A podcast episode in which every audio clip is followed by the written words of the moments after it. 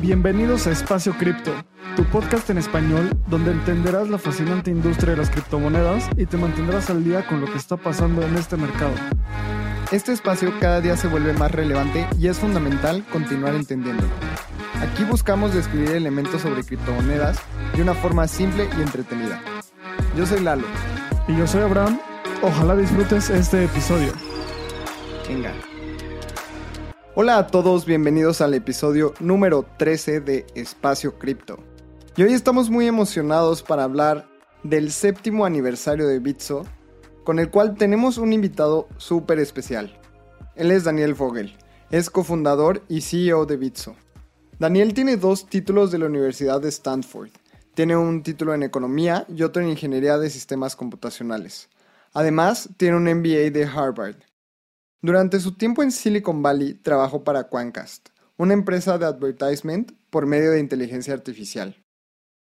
En noviembre de 2016, fue incluido en Innovators Under 35 Mexico 2016, un premio otorgado por el MIT.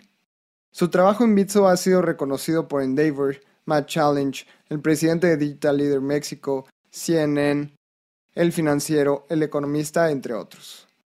Es miembro del Consejo de FinTech México, es partner y co-founder de Bridge Partner, partner de Sochi Ventures y como dato curioso tiene licencia de piloto privado. Antes de entrar con Daniel, queremos presentarles el clip de nuestro patrocinador oficial. Usar, comprar y vender Bitcoin y otras criptomonedas es más fácil de lo que te imaginas. Bitso es la primer plataforma regulada en Latinoamérica que te brinda acceso de forma simple y segura Puedes comprar criptomonedas desde tu celular, profundizar tu trading con herramientas especializadas o potenciar tu negocio con los beneficios de esta tecnología. Únete a Bitso y libera tu dinero. Lalo y Abraham, muchísimas gracias por, por la invitación y es un, es un gusto estar aquí, súper emocionados de que estamos celebrando los siete años de Bitso y increíblemente este, honrado de que, de que nos tengan aquí en el, en el podcast. Muchas gracias por venir, Daniel. Igual, Bitso está en nuestros corazones como una, como ya se dieron la, audiencia que nos escucha frecuentemente, tenemos un nuevo sponsor y es Bitso. Entonces es, justo queremos empezar este sponsorship para contar un poco sobre cómo nació Bitso y cómo llegó a estar donde está. También, sobre todo con esta ola y toda esta, esta celebración de los siete años de Bitso. O sea, algo que empezó como un startup, siete años es una vida. Y en cripto, siete años también es, ya pasaron como cuatro ciclos económicos ahí en medio. Y el objetivo de este episodio es que nos cuentes un poco sobre eso, cómo nació Bitso, cómo se conocieron los founders. Me encantaría empezar por ahí. Cuéntanos, o sea, cómo empezó, tú qué estabas haciendo cuando nació Bitso, cómo conociste a Pablo, a Ben, cómo empezaron. Súper, pues mira, te cuento, te cuento un poquito. Em, ben y Pablo se conocen sobre un amor a las películas o a, no sé cómo decirlo en español, filmmaking, hacer películas. Sí, a la producción de películas. Eso, producción de películas. Entonces, como hobby, los dos producían películas. Entiendo que un día este, Ben llegó a una fiesta a invitar a Pablo a un festival este, de gente que pues, producía películas en, Vancouver, y los dos vivían en Vancouver y, ellos empezaron a formar una, pues, una amistad basada en, en, este hobby que tenían en común. En algún momento Ben eh, lee un artículo en Wired Magazine, el primer artículo de Wired que habla de Bitcoin, se le hace extremadamente interesante y empieza a investigar más del tema y le empieza a contar a todos sus cuates acerca de esta cosa que se llama Bitcoin y todo el mundo medio lo tira loco y, este, y nadie le hace caso y el único que le llama la atención todo esto es Pablo. Entonces Ben y Pablo se ponen a platicar y, se ponen a, hacer algunos proyectitos eh, con, con, con, Bitcoin. Entiendo que hicieron un, un POS system, o sea, un sistema para aceptar pagos de, de Bitcoins, un point of sale system. Eh, y esos fueron los primeros proyectos que armaron y armaron juntos este pues, productito y, estaban, estaban ahí curioseando con el tema cuando de repente se les ocurre como, oye, qué está pasando en México. Pablo es mexicano, Ben es inglés, los dos viviendo en Vancouver y, empiezan a platicar de la oportunidad de tal vez hacer un exchange en México. No había nada en ese momento, ¿no? No había ningún exchange, no había ningún jugador. Este, realmente el, espacio en México estaba increíblemente verde y empiezan con la idea de, de montar un exchange en México. Eh, por otro lado, o sea, en, otro lado del mundo, yo estaba viviendo en San Francisco, un muy buen amigo venezolano que vivía enfrente a mí. Em, un día me invita a su casa y básicamente me, me, cuenta de esta cosa, me pregunta de esta cosa que, es, que, que, se llama Bitcoin. Le digo, no tengo ni idea qué es esto. Me dijo, ve, ve a, o sea, como que eh, investiga, lo está súper interesante. Me voy a mi casa. Yo creo que llegué a mi casa como a las 2 de la mañana y, me acuerdo perfecto que dije, nada más voy a abrir un, este, un tab en el navegador para, para, mañana en la mañana acordarme de esta cosa y, este, y leer de esta cosa que me hice mi cuate que necesito a fuerzas este, ver que está súper interesante. Entonces abrí este, en el navegador un tab, busqué Bitcoin, entré al Bitcoin Wiki y, y, me acuerdo perfecto que leí la, el primer enunciado del Bitcoin Wiki y decía algo así como Bitcoin es un sistema experimental que está tratando de crear un nuevo tipo de dinero digital, una cosa así. Y lo próximo que sé es que eran las 7 de la mañana, estaba saliendo el sol y me había pasado toda la noche leyendo sobre esta cosa. O sea, mucha gente habla de este tema del Bitcoin Rabbit Hole y a mí me pasó inmediatamente, ¿no? Y, y, me volví un fan de esta cosa. Este, lo, empecé a platicar con todo el mundo. igual que a Ben, nadie le hacía caso, a mí tampoco nadie me hacía caso. En Quantcast, donde estaba trabajando, me decían el Bitcoin Guy y, me acó perfecto que la primera vez que llegó Bitcoin a 50 dólares, todo el mundo me decía como, no manches, tu cosa está este, tu Magic Internet Money ya vale 50 dólares, qué locura, nada lo está respaldando, nada, y entrabas en todos los argumentos, ¿no? De qué significaba que no esté respaldado, por qué hay ciertas cosas como el oro que no están respaldadas por nada, pero tienen valor, y, era todo un tema así, ¿no? De estar habla y habla y habla. Este, en 2013 yo me fui a vivir a hacer la maestría a Boston, y en Boston eh, en la maestría con todo mundo otra vez, pues siempre hablaba del tema de Bitcoin. Era, era el grado así que me acuerdo que un día un amigo me agarró y me dijo, cabrón, ya te diste cuenta que todas las conversaciones que tienes, todo lo, todas las cenas a las que vamos, siempre terminamos hablando de Bitcoin, porque siempre te robas la conversación y te pones a hablar de este tema. Este, y, y, entonces pues, acabó el primer semestre, yo me fui a pasar Navidad a México, mi eh, regreso a Boston en enero, y un amigo mexicano me dice, como, oye, Daniel, me gustaría presentarte a, mi primo, a mi primo Pablo, porque acabo de estar con él en, Navidad y es la única otra persona en el mundo que conozco que nada más no para de hablar de, de esta cosa que se llama Bitcoin. Entonces, para mí fue como que interesante, como, ay, güey, otro mexicano que está hablando de Bitcoin, que le apasiona, pues claro, me fascinaría conectar con él. Entonces empecé a hablar con Pablo y con Ben y ellos estaban pues con esta idea de lanzar, de lanzar Bitso, ¿no? Y yo estaba haciendo eh, la maestría, estaba, no había ni acabado mi primer año, este Bitso todavía no había lanzado y yo básicamente les dije como, oye, me fascinaría involucrarme, me fascinaría involucrarme de alguna, de alguna manera. Igual y puedo ser un advisor, igual y puedo ayudarles en alguna cosa, como que me interesa mucho que, Bitcoin se siga desarrollando, me fascinaría que en México se desarrollara de manera bien, etcétera, etcétera. Empezamos a hablar y, este, y, de hecho en mi primer verano casi me voy a México a trabajar con Ben y con Pablo y por X, Y o Z no, no, no lo hicimos. Em, pero seguí ayudándoles a ellos. De hecho, ese verano es interesante porque yo eh, recibí una, beca de la Universidad de Harvard para hacer toda una investigación sobre remesas con Bitcoin. Entonces pasé todo el verano tratando de hacer un producto de remesas con Bitcoin. Y básicamente la respuesta a la que yo llegué es que no podías hacer esto todavía porque eh, faltaban todos los temas regulatorios, faltaban todos los temas de infraestructura, no había liquidez en los mercados, había como que todos, estas, todos estos problemas ¿no? que existían.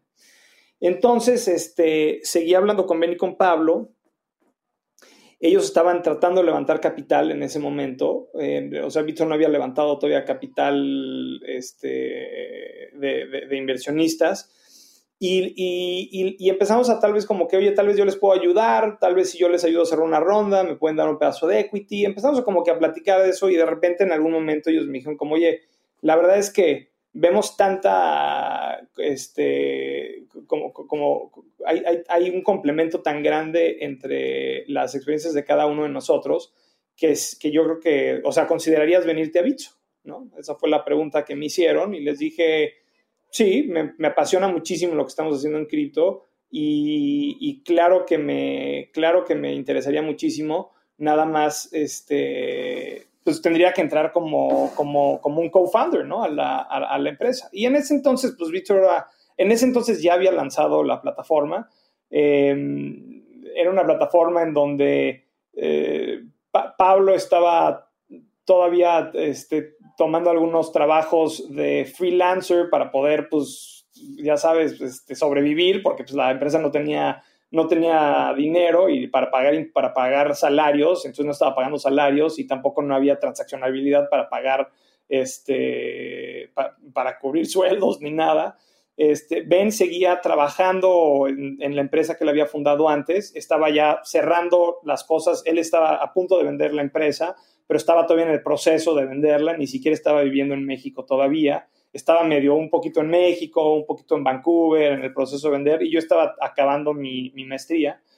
Este, pero, pero el viaje en donde ellos básicamente me, convencen, me invitan a, Miami, había una cosa que se llama, bueno, creo que sigue existiendo, the North American Bitcoin Conference, este, y fuimos todos a Miami. Eh, y, me, y, me, y, ellos están tratando de convencerme, ¿no? De que me vaya a Bitso y bla, bla, bla. Y me dicen, oye, y, y by the way, este, nos, vamos a quedar en un, en un, en un bote, este, eh, creo, que, creo que Ben me lo describió como un yate, nos vamos a quedar en un yate en Miami, este, y nos vamos a pasar de pelo, vamos a ir a la conferencia, vamos a conocer gente, bla, bla, bla, bla. Llegamos a, yo, yo llegué a la dirección donde era, definitivamente no era un yate, este, era un botecito, era un botecito con dos cuartos, dos cabinas chiquititas, y una cabina como underground, donde Ben estaba, no sé ni cómo dormía ahí, este, en una marina rarísima en la mitad de una carretera ahí. Este, fue una experiencia muy interesante, to say the least. Em, pero este, Bitso en este momento creo que habían alrededor de este, 500 usuarios registrados, una cosa así. El volumen de Bitso era menos de un Bitcoin al día. Em, era un y el Bitcoin estaba en, no sé, en pesos, en 3 mil pesos, 4 mil pesos, una cosa así. El Bitcoin seguía, de hecho, en bajada. Este, no había llegado a su punto más bajo. Estaba, igual estaba en 4.500 pesos, una cosa así. Em, y no había nadie en el equipo. Este, no, había una persona en San Luis Potosí que quería ayudar este, y, que estaba como que escribiéndole a Pablo a ver si les ayudaba con algo, pero no, lo habíamos contratado todavía. Em, y, la verdad que se me hizo como que una, se, me hizo un momento como excepcional, ¿no? Yo estaba acabando mi, mi, mi maestría, este, tenía muchísimas ganas de regresarme a México, no sabía qué hacer, me fascinaba el tema de Bitcoin, como, como les dije, todas las conversaciones que podía entretener hablaba del tema. Y, y en ese, y, y, doy con Ben y con Pablo, que traían esta idea y que traían toda una serie pues, de skills que yo no, que, que, que, eran, que complementaban mucho los míos y, decidimos este, abarcar en esta, en esta aventura juntos. Em, y, pues sí, ahora es una locura que, que, o sea, esta historia, parte de esta historia tiene más de siete años y parte de esta historia tiene siete años. Siempre decimos que el, el, aniversario número siete de Bitso es el, el, momento donde hubo el primer trade. Entonces, este, cuando decimos que tenemos siete años, es cuando hubo un, trade. Eh, la empresa obviamente el proyecto, la idea, todo eso, pues tiene más, este, es un poquito más viejo, pero siempre nos gusta utilizar el día del primer trade como, como el día donde realmente abrimos el, el changarro, ¿no? Y, y, cuando, cuando, empezamos, este, las primeras juntas que yo tuve con, con Ben y con Pablo fueron o en una, este, en, en, en, el, en el despacho del suegro de Ben que nos prestaba, este, donde habían dos perros que me acuerdo que ocupaban los jeans todo el día, este, cuando estábamos ahí siempre tenía que lavar esos pantalones inmediatamente porque esos, esos perros lamían los, los jeans, era lo que hacían. O, en Starbucks, este, por, un, por una época tuvimos un, un, pequeño coworking en Central, en la Condesa, este, un coworking en, en la calle Zamora. Y luego tuvimos nuestra primera oficina oficial este, en la calle de Francisco Márquez, Francisco Márquez 144, esquina con Zamora. Era una casa que compartíamos con, si no me equivoco, cinco otros startups, o sea, con cuatro otros startups. Estaba un startup este, de movilidad, un startup de, eh, de crowdfunding, un startup de, de este, ¿qué era este otro? Ah, había, había una agencia digital, este, eh, en fin, habían una serie de startups, nosotros teníamos un cuartito, compartíamos entre todos los startups este, dos baños, em, entonces aprendimos, aprendimos, este, ¿cómo digo esto de la manera más políticamente correcta? Aprendimos a convivir todos y aprendimos a distinguir los olores de todos relativamente rápido. Este, y era, era, una, era, un, era un cuartitito, era un cuartitito donde estábamos. Me acuerdo cuando, cuando llegó la primera mesa. Este, ben no estaba, Pablo salía de viaje y los dos me dicen, oye, by the way, compramos una mesa increíble, este, es una mesa de, de caoba, no sé qué, increíble que compramos, entonces va a, llegar el, va a llegar el viernes para que la recibas, ¿no? Sí, claro, yo voy a estar aquí. Y llegan unos tipos este, con, con un pedazo de madera gigante me dicen, y, y lo, y, me, y, y, está subida en un flete, y me dicen, ahí está su mesa, joven. Y digo, pero yo, que, yo, no, voy yo no puedo cargar eso. Bueno, pues nosotros tampoco. y entonces dicen, no, mira, así que por una propina te ayudamos, pero pues vamos a necesitar como cinco o seis otras personas. Y entonces le marqué a Pablo. Pablo estaba a punto de irse al aeropuerto, pero vino un segundito y le pedimos a algunas de las personas del otro startup y cargamos y esa fue nuestra, nuestra primera mesa.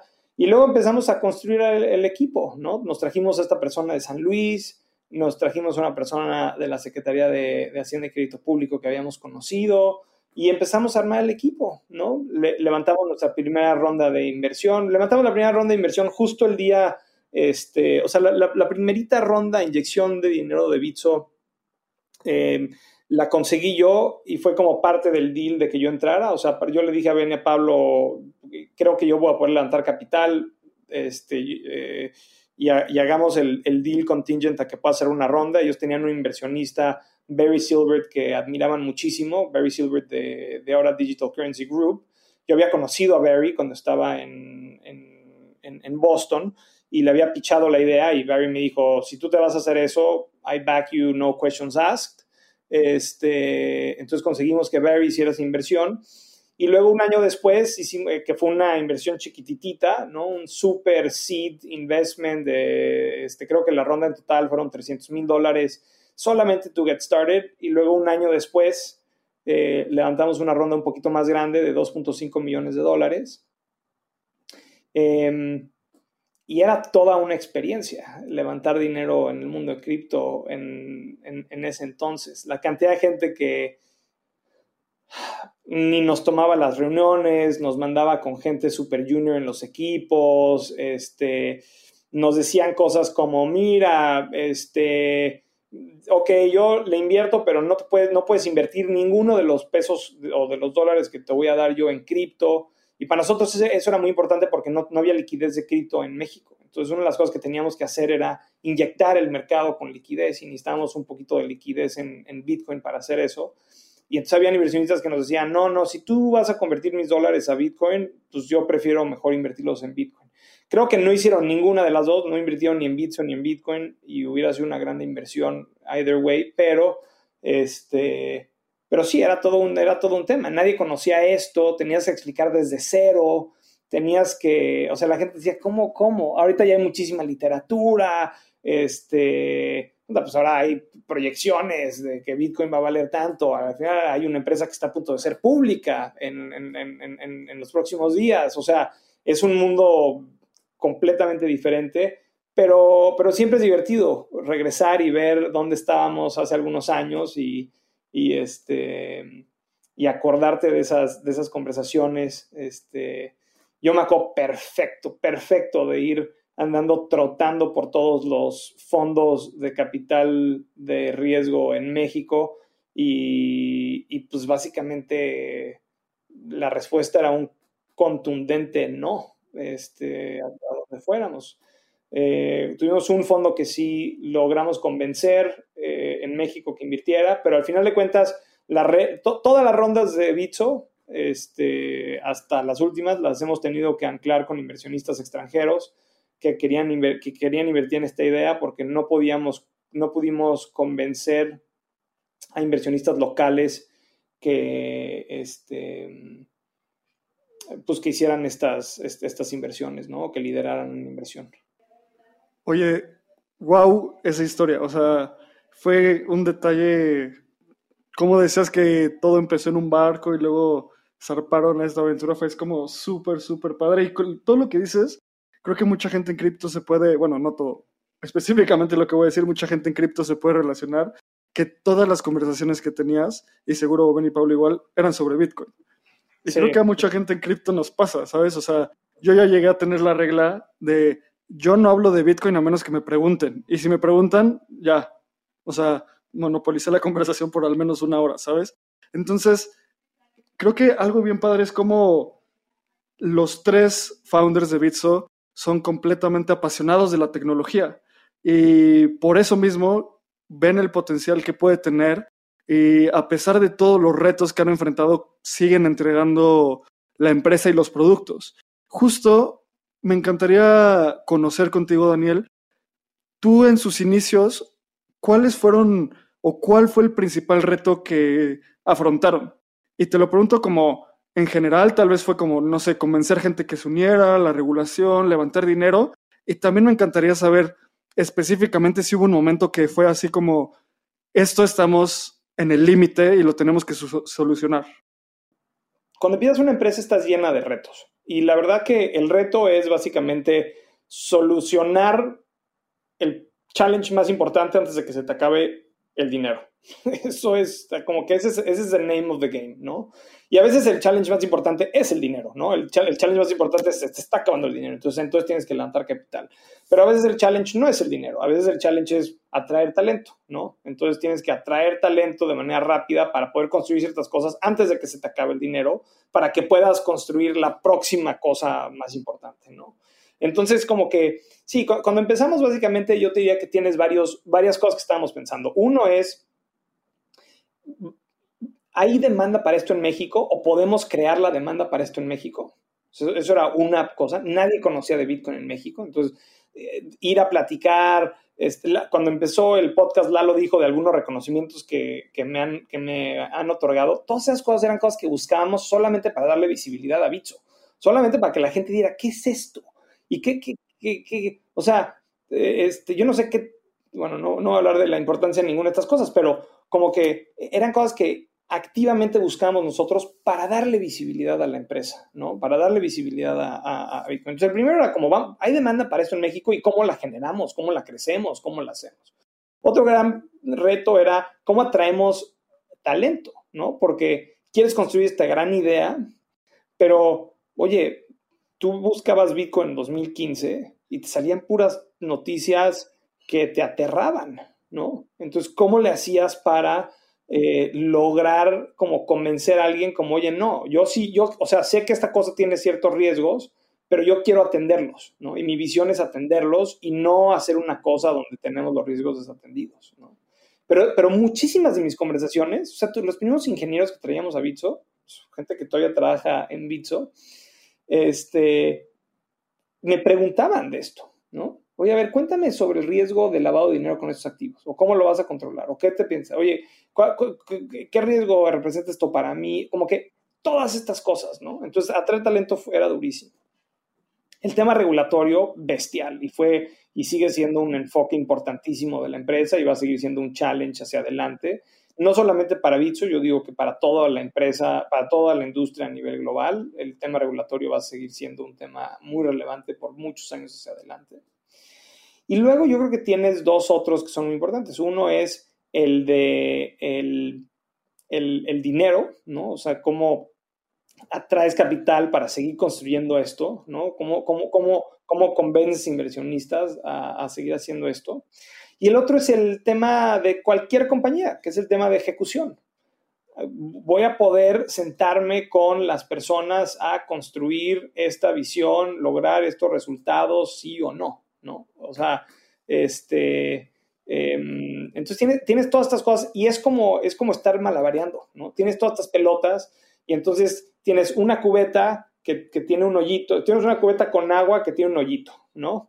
Y, este, y ese hoyito es, está saliendo el agua. Y el agua es como la lana que te queda. Entonces, puta, la ves bajando, la ves bajando, la ves bajando y estás malabareando, malabareando, malabareando, tratando de que no se te caiga nada y, si haces muy buen trabajo, como que lo consigues que alguien llegue y diga, mira, este güey está malabareando muy bien todas estas cosas, pues ahí le va más agua a su, a su... Y el reto es que no se te caigan las pelotas y que no se te acabe el agua, ¿no? Em, yo, yo, diría que esos, esos, eran los retos y yo diría que, que, que, que, gran parte siguen siendo los retos, ¿no? O sea, tú ves cuáles son los retos de la empresa hoy en día, seguir atrayendo talento es importantísimo, ¿no? Seguir atrayendo capital va a seguir siendo muy importante, ¿no? El tema regulatorio va a, seguir siendo un reto muy grande y el tema de ejecución es fundamental y cada vez es más difícil. Los retos son diferentes, ¿no? Ahora tienes, antes teníamos el reto de que no podías contratar suficientemente, suficiente gente para hacer todo lo que quieres. Ese reto sigue existiendo hoy en día, pero hoy en día tienes el reto adicional de la complejidad de que ya no son cinco personas, sino que son doscientas y tantas personas. Creo que, ahorita, creo que hoy en la mañana somos 275 personas. Entonces, ahora se vuelve un tema de cómo coordinas todo esto, cómo arreglas, cómo te, cómo te acomodas, cómo te organizas. Y, y, y son otro tipo de retos que tienes que ir solucionando. Y en cada nivel tienes que empezar a pensar ¿Cómo voy a solucionar estas cosas? Algunas de estas cosas las solucionas sentándote y escribiendo y platicando y teniendo juntas y organizar. Otras las, resuelves trayendo gente que ha resuelto sus problemas antes y que te pueda ayudar. Este, y, así, y, así, y así vas, ¿no? Así vas empujando, empujando poco a poco. Me encanta todo esto. Oye, Daniel, y justo que ya estamos entrando como al tema de crecimiento y todo lo que está pasando dentro del ecosistema, ¿Nos podrías platicar un poco acerca del proceso de crecimiento de Bitso, de cómo pasó una startup a una empresa establecida en tres países en Latinoamérica, con casi dos millones de usuarios, con 275 empleados? Porque como decías, no es una cosa tener cinco personas en una oficina pequeña en donde estás con otras cuatro startups, hacer una empresa con presencia en tres países y con gente laborando en todas partes del mundo. Sí, pues es, un reto grandísimo. Hoy en día tenemos eh, personas en de, 25 diferentes nacionalidades en Bitso y estamos contratando, entonces, para su audiencia, si, pueden entrar a, a, bitso.com, este, diagonal jobs, eh, por favor háganlo, estamos, eh, estamos tratando de crecer los equipos y necesitamos de todo, ingenieros, diseñadores, gente en producto, en legal, en compliance, este, cumplimiento, etcétera la verdad que hay, una, hay una alta gama de vacantes este, y estamos tratando de seguir creciendo el equipo de manera muy importante y queremos atraer el mejor talento. Entonces, em, a, tu, a, tu, a tu respuesta, em, tienes que, cada, cada número de meses, cada número de empleados, cada número de, etcétera, tienes que repensar fundamentalmente cómo estás estructurando tu, tu, tu negocio, ¿no? Em, y no es fácil, y la verdad es que yo creo que uno de los, o sea, una de las cosas que yo creo que podríamos mejorar mucho en Bitso es ser todavía más dinámico de lo que ya hacemos, de lo que ya hacemos en el tema organizacional. O sea, estamos en una industria que se está moviendo rapidísimo, donde empiezan a haber oportunidades por todos lados, donde los competidores están este, actuando de manera muy, muy rápida y nosotros tenemos que poder construir una empresa que pueda reaccionar a ese mismo nivel y con esa misma complejidad este, para, para básicamente no solamente ser reactivos a lo que estamos viendo en la industria, sino también ser promotores de cosas a, nuestro, a, a, nuestros clientes. ¿no? Entonces yo creo que esas son cosas como que muy importantes que tenemos que hacer. Pero el brinco no es ni obvio ni es fácil y tampoco no es un brinco que, que, yo me debería de llevar el crédito de, tomar, porque es, es, un, es, otra vez, traes a gente que ha visto esto antes y que te ayuda a pensarlo. Este, em, en, el caso de Bitso hemos traído gente que ha tenido mucha experiencia en ver empresas pasar de los, ya sabes, los, los 10 ingenieros a los 200 ingenieros y todas las cosas que tienes que poner en marcha para hacer eso una realidad. Y vas peleándote, vas peleándote con el tiempo, con tus prioridades, con las emergencias, con lo que es posible y vas avanzando poco, poco a poco. Pero yo, a veces me dicen, tú ya no eres un startup, este, yo no sé exactamente bien cuál es la definición que la gente tiene o si existe una definición de qué es un startup o si Bitso ya es una empresa establecida o si Bitso ya es un scale-up. Este, definitivamente creo que hay ciertos problemas que empresas muy, eh, de, o sea, de, pocos días o meses o años de creación tienen que nosotros este, ya no tenemos a, tan, a tal magnitud, pero al mismo tiempo, em, como, que, como que veo lo que yo estoy tratando de construir y, no es una empresa donde queremos seguir creciendo, ya sabes, 10% anual. Es, una empresa, es un proyecto donde queremos estar creciendo a 100% anual por muchos años todavía. Entonces, como que la, la velocidad este, es, es, bien grande, pero, pero ves empresas en la industria que lo han estado haciendo y ejecutando de manera excepcional y, y es súper, súper alentador eso, ¿no? Hay gente en la industria que lo está logrando y, y nosotros deberíamos de poderlo lograr con, con la combinación correcta de cosas. Oye, Daniel, y justo todo lo que nos estás contando, mucho es de la ejecución y cómo empezó y cómo, cómo llegó Bitso a donde está. Me encantaría entender y que nos contaras un poco en temas un poco más abstractos y tal vez idealistas, de seguro cuando empezó Bitso, la visión que tenían y los casos de uso que estaban abordando son probablemente muy diferentes a la visión que hay hoy y los casos de uso que Bitso quiere atacar hoy. Mismo cripto ha evolucionado muchísimo en siete años. Hace siete años, no sé, DeFi o NFTs o ni siquiera Ethereum era así como algo tan importante como lo es hoy. ¿Cómo ha sido esa evolución en la visión en temas un poco, de nuevo, más filosóficos y abstractos desde que empezó Bitso hasta hoy y un poco más a futuro, ¿cómo ves que va a seguir evolucionando esa visión de Bitso en esta industria? Mira, hay cosas que no han cambiado en lo absoluto.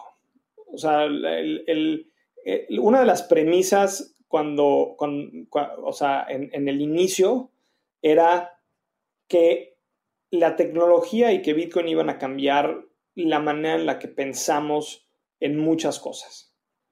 Y, platicábamos mucho del concepto de, de, como una computadora, ¿no? O sea, como que una computadora te deja hacer mil cosas, ¿no? Y, sí, el concepto tal vez de la computadora no ha evolucionado tantísimo, se han hecho más rápidas, este, uy, algunas funcionalidades un poquito mejor, se han hecho más chicas, o sea, más capacidad, lo que quieras. Pero el concepto básico de una computadora como una herramienta que puede ejecutar instrucciones sigue siendo realmente el mismo de hace décadas, ¿no? Pero lo que hemos logrado como humanidad con esta herramienta es impresionante. Y si tú ves los primeros pitch decks de Bitso, hablábamos de este concepto de programmable money. O sea, por primera vez en la historia tienes esta capacidad de programar dinero. De, y, como tal vez, tal vez ya no pensamos tantísimo en este tema de programmable money, pero creo que el concepto sigue siendo, sigue siendo esto. Es como que tienes, tienes una, una manera diferente de pensar en qué es el valor y cómo se guarda, cómo se transfiere, cómo, cómo ves, cómo auditas este, e, e, e, ese valor. Y, es fundamentalmente diferente a lo que existía antes. Y esto debería de desatar una serie de invenciones interesantísimas. Y queremos ser parte del grupo de personas que trae esta tecnología a la región. Entonces, esa es la premisa básica, ¿no? Ahora, ¿qué nos imaginamos? Sí, ahí sí tienes toda la razón. Nos imaginamos mil cosas, unas cuales se han efectuado y otras cuales no. Pero mira, una de las cosas que mucha gente no sabe es que en 2016 la avenida más grande de crecimiento de Bitso era este, la, la, compra de créditos en Steam que aceptaba pagos en Bitcoin. Había todos estos chavos en México que querían comprar este, créditos de videojuegos en Steam y, no tenían tarjeta de crédito y entonces utilizaban Bitso porque teníamos nuestra integración donde podías ser efectivo para comprar créditos. Y era impresionante, ¿no? O sea, este tema de micropagos en Bitcoin era como que mind blowing, ¿no? Era como, this is where it's at. O sea, la gente va a poder hacer pagos eh, denominados en su moneda de curso legal eh, de su país pero te vas a conectar a una red internacional y entonces vas a reemplazar Swift, vas a reemplazar Visa, vas a reemplazar todas estas cosas y el settlement layer se va a volver Bitcoin, ¿no? Entonces eso, fue una, eso era como que una cosa que en 2016 traíamos y estábamos pensando. ¿Qué terminó pasando? Bueno, pues si ves la historia de Bitcoin, se, se, hubo todo un debate sobre el tamaño del bloque, los bloques se saturaron, no incrementamos ese bloque por por, por, por, cuestiones técnicas o de seguridad o de descentralización o lo que tú quieras. Y entonces se volvió carísimo transaccionar de repente en el blockchain de Bitcoin. Entonces, toda esta tesis que nosotros traíamos y le platicamos al mundo y les enseñamos los números de todos los mexicanos que están comprando videojuegos online con Bitcoin, pues todo eso desapareció. En un periodo de un mes, desapareció. O sea, Bitcoin fees, Bitcoin transaction fees empezaron a subir y ese caso deshizo, Steam dejó de tomar pagos en Bitcoin, los, chavos mexicanos decían, no, me sale carísimo, me sale el, mismo la transacción. Entonces, no. Ahora, empezamos a ver ahora, hoy en día, la evolución del ecosistema con nuevos tipos de protocolos que están tratando de solucionar eso. ¿no? Hay protocolos hoy en día que están tratando de solucionar exactamente el problema de, de transaction fees, de los costos de transaccionar en estos blockchains tratando de mantener la, descentralización, y vea, algunos están haciendo mejor trabajo que otros, lo que sea, pero lo que yo creo que es bien importante de la tecnología es que como cualquier pedazo de software, eh, es mejorable y ha estado mejora y mejora y mejora. Y muchas de esas mejoras se han llevado directamente al protocolo de Bitcoin, pero muchas de esas mejoras se están llevando a protocolos que están compitiendo con Bitcoin, ¿no? Y entonces, una tesis, por ejemplo, mala que teníamos, o que yo tenía, era, yo siempre decía, Bitcoin va a ser la moneda que le va a ganar a todas, porque como todo es código, cualquier proyecto que introduzca una mejora a Bitcoin, Bitcoin solamente, como es open source y como es todo código de libre acceso, entonces Bitcoin nada más va a adoptar estas cosas y se va a volver más fuerte este, Bitcoin. Y, de hecho, como vimos que eso pasó en el mundo del Litecoin con Bitcoin, o sea, cuando Litecoin salió, hubieron algunas mejoras que se introducen primero a Bitcoin y luego, perdón, a Litecoin y luego Bitcoin las copia y las, y las introduce a Bitcoin. Pero lo que yo no, con lo que yo no contaba era con algo que obviamente hasta vivimos hoy en día Bitso, pero el costo, los legacy costs, ¿no?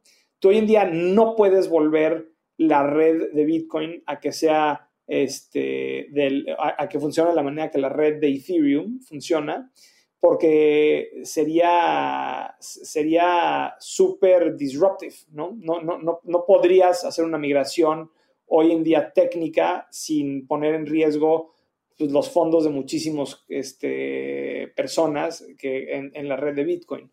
Y aparte, como, como la, la, otra cosa que I got wrong es que los incentivos para cambiar estos protocolos no siempre van a estar alineados entre los, las personas que utilizan estos protocolos.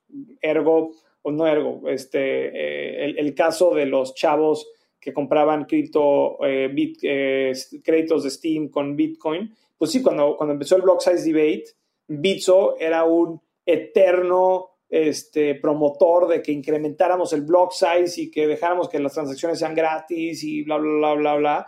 Y hubo un campo de personas que no quisieron hacer eso y que creo que hoy revisando un poquito la historia y por qué, pues hace sentido, los argumentos de ellos también hacían sentido, nada más que mis intereses se veían este, afectados por, una, por, esa decisión, ¿no? Y, ni modo, fue la, fue la decisión que tuvo, pero yo no, no tomé en cuenta como que esto, de repente van a haber visiones encontradas y no todo va a funcionar, ¿no? De la, de la misma manera. Pero, por ejemplo, siempre platicamos de remesas, eh, que tal vez hoy en día este, no estamos haciendo en, escala mediante Bitcoin, pero sí a escala con otras criptos, ¿no? Em, otra cosa que siempre platicamos es, por ejemplo, el tema de inclusión financiera, mucho más difícil de hacer de lo que pensábamos, pero pues ahí vamos y cada vez hay más personas que nunca habían estado formalmente en el sistema financiero, que hoy en día empiezan a tener cuentas de, de cripto, Bitcoin, reciben pagos, hacen pagos, etcétera. Alguna otra cosa que, por ejemplo, eh, hablamos de pagos y cómo eso pues, con el block size debate no, no funciona tan bien, pero, pero empiezas a tener stablecoins también y eso trae toda otra serie de potenciales ventajas.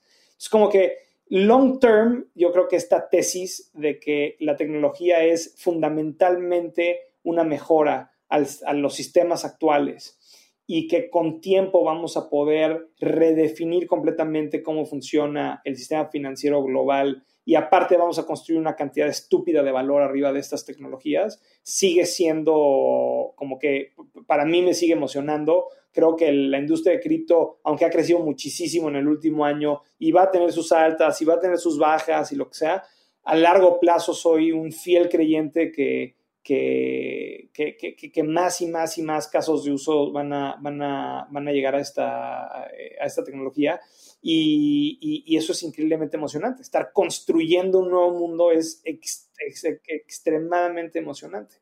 Em, y creo que, digo, nada más para terminar la, respuesta a tu pregunta, Abraham, yo creo que eh, hay esta frase que, he dicho en algunos otros podcasts y que, me, y que me gusta mucho, pero se llama Mara's Law, la ley de Amara, que básicamente dice que eh, como, humanidad sobreestimamos lo que la tecnología va a lograr en el corto plazo y, subestimamos lo que va a lograr en el largo plazo. Y, es, y creo que Bitcoin es como la perfecta, así como todo, todo la industria de crédito es como la perfecta ilustración de este concepto. Em, y dónde estamos en estos ciclos, quién sabe, pero lo que es importantísimo es ver dónde estaba Bitcoin hace 10 años y ver dónde está la industria de cripto hoy en día. Y ha sido unos pasos bestiales en, la gente que está construyendo esto, las compañías que están tratando de entenderlo, utilizarlo, este, la promoción que ha recibido de empresas públicas, empresas privadas, o sea, es, es impresionante, es, un, es, es, realmente este, impresionante lo que, se ha, lo que se ha logrado en los últimos 10 años y creo que si hablamos en 10 años vamos a estar hablando de, de algo todavía mucho más excepcional. Justo, y con todo esto, Daniel, la verdad es que no queremos, eh, queremos seguir platicando sobre este tema. Entonces, platícanos qué es lo que más te emociona del futuro de Bitso y de cripto y cómo es que ves a Bitso en cinco años. Porque ya nos platicaste qué ha pasado en los siete años, pero ahora qué ves a futuro. Ya tenemos smart contracts, ya tenemos instituciones, ya tenemos eh, un exchange prácticamente listo para estar dentro de Nasdaq, siendo público. ¿Qué es lo que tú ves en el futuro de este ecosistema y dentro de Bitso? Mira, el, IPO de Coinbase va a cambiar la industria de manera bien importante y eso creo que va a ser bien emocionante. Em, estaba leyendo hoy eh, que los revenues de Coinbase del primer Q del año fueron más altos que los de cualquier otro exchange, Nasdaq incluido. Los profits, no, no, no sé los revenues, pero los profits, ¿no? Y entonces creo que está poniendo a cripto en un lugar en donde pues, todas estas personas que decían esto no es real, esto es un FAD, esto es una burbuja, esto es una... Es como, pues aquí están los resultados. Y seguro van a subir y van a bajar y van a haber algunos quarters en donde Nasdaq genere más profit que Coinbase, no lo dudo, pero, pero es, es este, como que se está volviendo bien public facing esto. Entonces yo creo que va a haber, va, a haber un crecimiento muy importante, una ola muy importante de crecimiento de interés, eh, que va a ser bien importante y creo que ahí empresas como Bitso tienen un rol bien importante porque somos el primer punto de contacto de muchas personas con esta tecnología. Entonces, asegurar que hagamos eso de manera excelente es bien, bien importante para mí. Y, creo que es, es, el compromiso que nosotros tenemos con la industria, ¿no? que, que la primera experiencia de una persona que está buscando entrar al mundo de cripto sea excepcional. Y, ese es el compromiso, ¿no? Ese es uno de los compromisos grandes que tenemos nosotros con, nuestros clientes actuales y con nuestros clientes futuros. Creo que la industria de cripto va a cambiar de manera muy fundamental y creo que si esto evoluciona de tal manera, eh, y, no sé si esto es un timeline de cinco años o más, pero si esto evoluciona de una manera en, eh, en donde creo que debe de evolucionar, creo que vas a llegar a un punto en donde Bitso va a tener que repensar de manera muy importante em, como que su modelo de negocio. Y creo que eso, eso más que darme miedo, al revés, creo que me emociona muchísimo. eh, porque estamos viendo el uso de stablecoins, estamos viendo el interés de central bank digital currencies, estamos viendo como que muchos, muchas cosas que están sucediendo en donde yo creo que eh, debes de empezar a, pensar de manera diferente en, cuál es el papel que tú juegas en este ecosistema y cómo vas a mantener tu posición como líder en el espacio en la, en la región. Entonces, una de, las, o sea, una de las cosas que a mí me llama muchísimo la atención es todo lo que está pasando en el mundo de DeFi. Entonces, ¿qué me llama la atención de DeFi y qué me preocupa o qué me molesta? Eh, por primera vez empiezas a tener servicios financieros open source. Entonces, tú ves, por ejemplo, eh, los grandes fraudes que se han cometido de instituciones financieras, pues gran parte de eso es porque nadie tenía visibilidad de qué realmente estaban haciendo estas instituciones. Nadie sabía cómo estaban manejando el riesgo, nadie sabía cómo estaban controlando los activos, no había visibilidad. Se empiezan a ver fraudes, algunos de ellos fraudes outright, algunos de esos mal manejo, pero toda una afectación que crea todo, que lleva consigo toda la creación de toda una serie de regulación.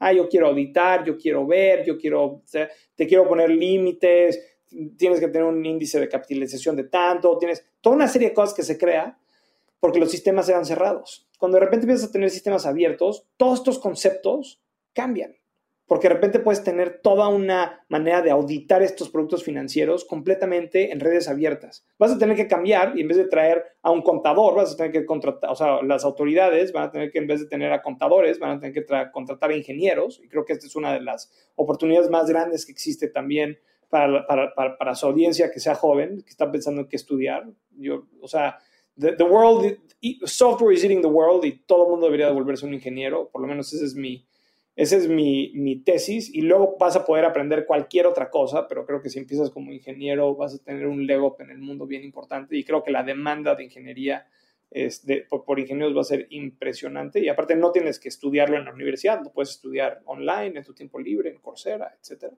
Pero me desvío del tema. Lo que te quería decir es, por primera vez tienes estos sistemas financieros o productos financieros completamente abiertos donde, que pueden ser auditables y que pueden ser mejorables y que, todo, y, y, que nada funciona de manera diferente. Y creo que hay un valor estúpido en eso, o sea, estúpidamente alto en eso. Y creo que va a cambiar las reglas del juego de manera completamente fundamental. Y eso a mí me emociona muchísimo porque veo eso como realmente la competencia al mundo financiero tradicional. ¿No? Que, by the way, incluye, como te decía, a Bicho. Pues, lo que estamos viendo en los decentralized exchanges y cómo están pensando ellos en resolverlos es también súper impresionante y súper, súper...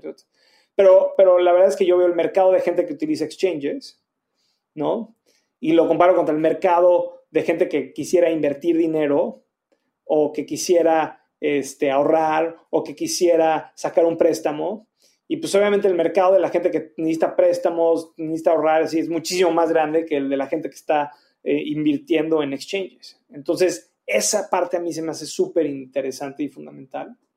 Y la parte que me preocupa es que todavía no terminamos de solucionar muy bien el tema de descentralización versus, o sí, versus este, la capacidad de procesamiento de estas redes. Entonces, tú ves eh, Ethereum y pues, cuando Ethereum está eh, en, ¿cómo se dice? con muchísima transaccionabilidad, las transacciones cuestan una locura. Ahorita estamos en un mundo de Ethereum donde mandar stablecoins cuesta 20 dólares, ¿no? Y hay muchas soluciones técnicas, etcétera. Hay algunas otras soluciones como pues hay gente que ha agarrado la red de Ethereum y la, le cambia el nombre y cambia que en vez de que sean este, mineros descentralizados que sean algunas, algunas partes, ¿no? Entonces, pues pierdes todo el tema de descentralización, pero ganas throughput.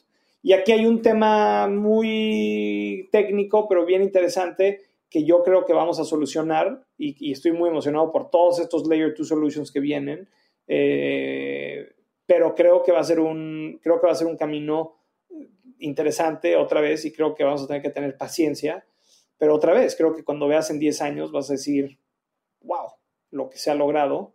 Y cuando veamos un año de aquí, vamos a decir, eh, no, no, se logró toda la expectativa que teníamos. ¿Qué pasó con Ethereum 2.0? ¿Qué pasó con todas estas cosas? Vamos a estar quejándonos, bla, bla, bla, bla, porque nuestra expectativa a corto plazo es enorme. Este, pero lo que no se nos debe de olvidar es la cantidad de gente que está trabajando en esto day in day out y ese trabajo pues, es este, it's compounding y eso es bien, bien importante. Completamente. Y me encanta cómo nos estamos yendo de pasado a presente a futuro. Y ahora tengo una pregunta, Daniel, porque te escuché en un podcast de Mente en 2019 y te hicieron la siguiente pregunta. Te dijeron, ¿qué opinión tienes que poca gente comparte contigo? Y tú les contestaste, tengo un alto nivel de convencimiento de que vamos a descubrir una nueva manera de pensar en las cosas y que no va a venir de la raza humana. ¿Crees que lo puedas elaborar un poquito más? O sea, eso fue hace dos años. ¿Qué es lo que piensas? Danos una parte dos sobre esta respuesta, porque a mí me dejó sin palabras y es algo que se me hace bien interesante. Sí, o sea, eh, eh, como que una, de las, una de las cosas que ha sucedido en la ciencia de la computación últimamente es hemos enseñado a los sistemas a aprender en vez de dándoles instrucciones. O sea, pasamos de un mundo donde le dabas a una computadora instrucciones a ejecutar a le hemos dado a una computadora instrucciones a ejecutar para que aprenda y luego pueda ejecutar sus propias acciones. Y es, es un concepto como que a veces medio difícil de entender, pero cuando, cuando tú le enseñas a alguien a aprender, es una herramienta muchísimo más este, poderosa que cuando le solucionas un problema a alguien. El famoso este, proverbio de este, si le quieres ayudar a alguien, no, le des un pescado, enséñalos a pescar o no sé cómo, cuál sea. Abraham se está riendo, igual se lo sabe mejor. Pero para mí esto es como un cambio bien fundamental y es algo que no, no estamos, yo creo que entendiendo completamente. Y el, el mejor ejemplo que tengo de, o sea, como que hay muchos ejemplos, pero, pero, pero uno de los ejemplos que a mí más me gusta es este juego chino que se llama Go. Se, inventó hace no sé cuántos años, pero miles de años. Y es un juego que em, tiene una cantidad enorme de posibilidades de cómo te puedes mover. Es un juego súper simple. Se lo puedes enseñar a alguien a jugar en cinco minutos, pero luego que alguien se vuelva bueno se vuelve muy difícil. Y una de las cosas bien interesantes de Go es que em, el sistema de, el ranking system eh, es muy preciso, ¿no? Es, es, muy, muy preciso. O sea, tú puedes ver, tú puedes comparar a dos jugadores de Go con su ranking system de manera muy, muy precisa.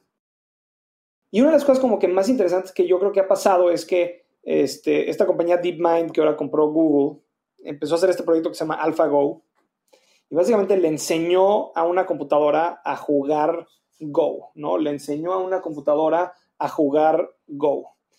Y cuando le enseña a una computadora a jugar Go, lo que pasa es que esta computadora aprende a jugar Go jugando contra humanos a veces, pero también contra sí mismo a veces, o sí misma, no sé si es femenino o femenina, pero lo que sea, jugando by itself or against itself. Y entonces una de las cosas que sucede es, este, cuando empieza a jugar contra estos campeones del mundo, empieza a jugar y empieza a jugar de una manera que como que nadie ha visto antes. Y, entonces la gente dice como esta computadora se hizo loca, nadie juega así, los humanos no jugamos así Go, porque todos los humanos han aprendido a jugar Go entre ellos. Pero la computadora no aprendió a jugar Go. O sea, sí, hubo un input contra humanos, pero la gran cantidad de juegos que, la, que, AlphaGo jugó fue contra sí mismo o sí misma. Y entonces eso genera todas unas nuevas estrategias de este juego que nunca hemos visto como humanos. Entonces cuando, lo pone, cuando la ponen a jugar contra un humano, tú ves a los comentaristas diciendo, ¿qué, qué hace? Como que, no, no entiendo. Y ves a los World Champions que ven las jugadas y dicen, que no entiendo, dónde va? Y luego esta cosa termina ganando. Y como muchos pasos después, estas cosas que parecían errores en, la manera de pensar de esta computadora eran como que nuevas cosas que estábamos descubriendo como humanos. Porque como humanos nunca habíamos visto esa manera de jugar, nunca habíamos entendido que se podía jugar este juego de esta manera. Entonces, para mí esto es como una de las maneras en la que puedes demostrar qué es lo que sucede cuando de repente ya no somos nosotros los que nos estamos enseñando. O sea, está este, eh, otra vez, este, este proverbio famoso de, ah, solo logré esto porque estuve parado en los hombros de otros. O este quote, no sé, no, no, perdón, que no sé bien quién lo dijo, pero seguro alguien bien famoso y alguien va a decir, este güey es un bruto que no sabe quién dijo esto, pero solo logré esto porque estaba parado en los hombros de gigantes. O, o algo así. Pero ¿qué, ¿qué sucede cuando los hombros de estos gigantes ya no son hombros humanos? Son hombros de otras máquinas que aprendieron a hacer ciertas cosas y que tienen un knowledge de estas ciertas cosas. Pero mucho más interesante, ¿qué es lo que pasa cuando el nivel de crecimiento, o sea, la rapidez en la que estas cosas pueden aprender, sobrepasa la capacidad que tenemos nosotros como humanidad de aprender? Entonces, ¿qué sucede con eso?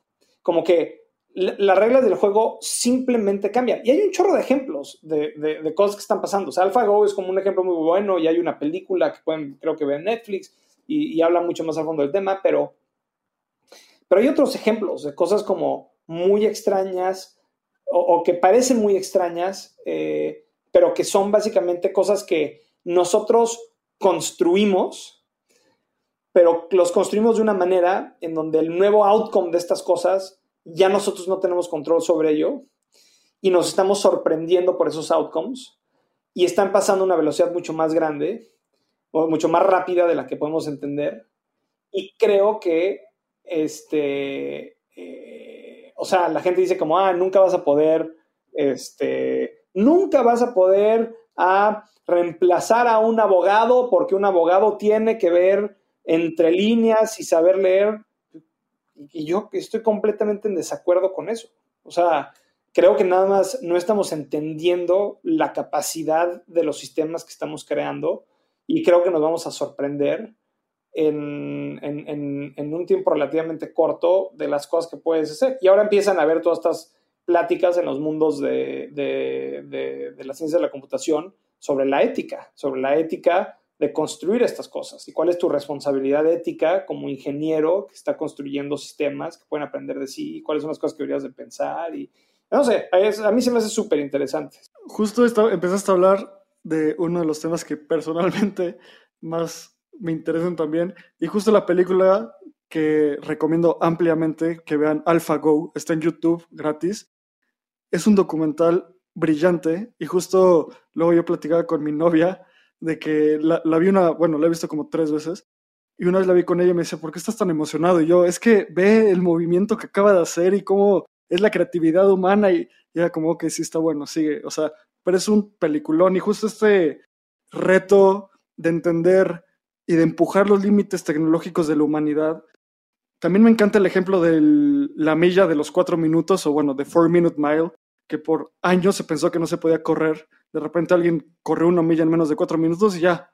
De repente la corren más y más rápido y más rápido y más rápido. Entonces, estos límites, obviamente la milla de los cuatro minutos está topado por la fisiología humana, pero justo lo que dices, ¿en qué momento empiezas a empujar esa barra y el límite de esa barra ya no solo es humano, ya es de una inteligencia no humana, ¿no? Entonces, que es un tema fascinante y qué buena respuesta a eso. Y para ir cerrando, ya hablamos de la historia de Bitso, hablamos de qué te emociona en cripto, hablamos mucho de dónde estamos y a dónde vamos, tanto con Bitso como con personas en, cripto. Para cerrar, queremos hacer un pequeño wrap-up y primero empezar contigo preguntándote, nos contaste cómo empezaste en, cripto, ¿no? Nos contaste este, este inicio de que te clavaste en el rabbit hole, pero a mí me encanta entender, y creo que dice mucho de la gente, saber qué fue eso específicamente de cripto que cachó tu atención y por lo cual decidiste dedicarle tu vida, básicamente. O sea, siendo un graduado de, una maestría en Harvard, que seguro muchísima gente o muchísimas empresas querían contratarte. ¿Qué fue eso específicamente que dijiste, wow, voy a dedicar mi vida a cripto? Sí, en, en ese entonces no era cripto porque solo existía Bitcoin. Em, eh, pero, pero te voy a decir que, que para mí que fue lo, lo, que sé. O sea, yo estudié economía, estudié economía y pues, obviamente toda mi vida he utilizado el dinero. Y, y, lo que a mí me pasó es que me di cuenta que nunca había entendido qué era el dinero. Y entonces cuando, me, cuando empecé a leer sobre Bitcoin, lo primero que me sucedió es que empecé a cuestionarme todos estos conceptos del dinero. ¿Qué es el dinero al final del día? ¿Qué, es ese, ¿Qué es ese valor que veo en mi cuenta de banco cuando me meto a su cuenta de internet o que me llega en mi recibo o que, o, que tengo en mis pantalones en forma de billetes y monedas? ¿Qué son estas cosas? Y como que siempre había sido una cosa muy transaccional. Trabajas, lo ganas, lo utilizas y lo pierdes. Y nunca realmente me había puesto a pensar, y, ah, ¿y por qué, por qué hay tipos de cambio? Ah, bueno, pues porque esto y porque el otro. Ay, ok. ¿por qué se deprecia el peso? O sea, ¿por qué cuando me fui a Estados Unidos el precio estaba a, a 10 dólares, a 10 pesos el dólar? ¿Y por qué ahora está a veintitantos pesos el dólar? Como que habían estos conceptos que aprendes en economía y que aprendes y que te enseñan de este, la emisión y la oferta y la demanda y la inflación y bla, bla, y así, pero como que nunca me había cuestionado realmente qué era el dinero que era cuando, yo veía las gráficas de oferta y demanda, y una de esas ejes es el precio. El precio es una unidad de dinero. Pero ¿qué era esta cosa, el dinero? Y entonces, como que me, clavé muchísimo en, en, este concepto de qué diablos es el dinero. Y mientras más me clavaba, más me daba cuenta que Bitcoin era una alternativa súper interesante a esta construcción social que tenemos del dinero. Y cuando yo les describí hace rato, como todas mis conversaciones en, en cenas con amigos eran sobre Bitcoin, era porque yo estaba tratando de entender myself, what was, qué era el dinero, y entonces le hacía estas preguntas a la gente porque yo, porque yo no me podía creer que por veintitantos años de mi vida había utilizado este concepto sin realmente entenderlo o cuestionado. Entonces, para mí fue como, para mí fue como, o sea, eh, digo, y tal vez un poquito de mi personalidad, pero eh, mis libros favoritos en, en, la prepa, pues 1984, Brave New World, todo, todos estos libros de como que, ya sabes, Fahrenheit 451, todos estos libros sobre como como que de repente había un como aha moment, como no mames, como qué pedo, qué está pasando, como no me había cuestionado esto, no había entendido esto. Hay, hay como, there's, there's another side to this story. Y, y, para mí eso fue el momento donde, donde vi esto de una manera que me afectaba extremadamente personal, porque pues yo estaba, siempre he sido un workaholic, me fascina trabajar. Y entonces era como que estaba trabajando, estaba generando dinero, estaba utilizando parte de ese dinero para sacar mi licencia de piloto eh, y, así, y de repente era como, como espérate, güey. Alguien, alguien, alguien, me, alguien me dio una cachetada y, cuando, y, dije como, ¿qué es esto? Entonces, este, como que la, como que la decisión de invertir mi carrera profesional en la construcción de esta empresa es un reflejo a un pensamiento muy firme que tengo de que existe una alternativa real a esta construcción que he tenido por tantos años y quiero empujar al mundo a que repiense este concepto y que nos cuestionamos esta cosa que parece como una verdad y que solamente es algo que en algún momento nos inventamos y que como cualquier otra cosa que nos inventamos como humanidad es mejorable y que esta tecnología nos da la oportunidad de mejorar esa construcción, esa invención, ese concepto. Wow. Nos quedamos sin palabras ahora y yo porque tal vez los dos pensamos igual, pero nunca lo habíamos podido, o tal vez yo nunca lo había podido poner en palabras como tú lo pusiste, Daniel. Y tal vez es tu pensamiento y te lo admiro muchísimo que lo puedas poner en estas palabras. Y pues no nos queda más que agradecerte por estar con nosotros, regalarnos tu tiempo y felicitarte por los siete años de Bitso, por este pensamiento tan crítico y por todo el pasado que has tenido y por todo el futuro que viene. Muchísimas gracias, muchísimas gracias otra vez por, el tiempo, por el interés, por el podcast. Este, la verdad que para nosotros el tema de seguir impulsando el conocimiento de esta tecnología en la región es súper importante, entonces este, qué padre que tengamos contenido en español sobre esta tecnología. Perdón, perdón que de repente se me salían algunas cosas en inglés, pero mis 10 años en Estados Unidos no me traicionan. Este, y, por último, pues eh, otra vez a la audiencia, si a alguien le, interesó algo de lo que escuchó y tienen ganas de, explorar oportunidades en Bitso, bitso.com diagonal jobs como trabajos, J-O-B-S nos fascinaría, nos fascinaría escuchar de ustedes. Y Abraham, Lalo, muchísimas gracias por, por el tiempo. Daniel, muchas gracias. Y para concluir, yo soy muy bullish en Bitcoin, muy bullish en Bitso y muy bullish en el futuro. Entonces, gracias por darnos tu tiempo y seguro tendremos que hacer una segunda versión en algún momento. Muchas gracias. Claro que sí, abrazos, chao.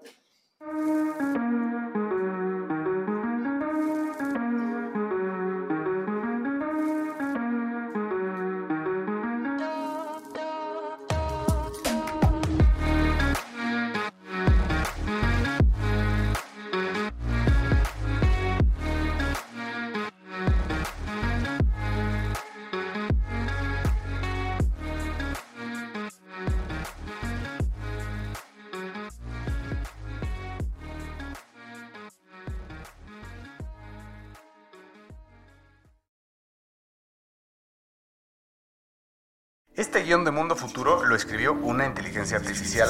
Imagina un mundo donde la tecnología se convierte en una extensión natural de nuestras vidas. Donde cada experiencia se eleva a niveles inimaginables de simplicidad. Un mundo donde los límites se desdibujan y las ideas se hacen realidad con un solo toque. El mundo cambiará más en los próximos 10 años que en los últimos 100. Yo soy Jorge Alor. Yo Mario Valle. Y yo Jaime Limón. No te pierdas Mundo Futuro, el principio del fin. Disponible en cualquier plataforma de podcast. Mundo Futuro. Mundo Futuro.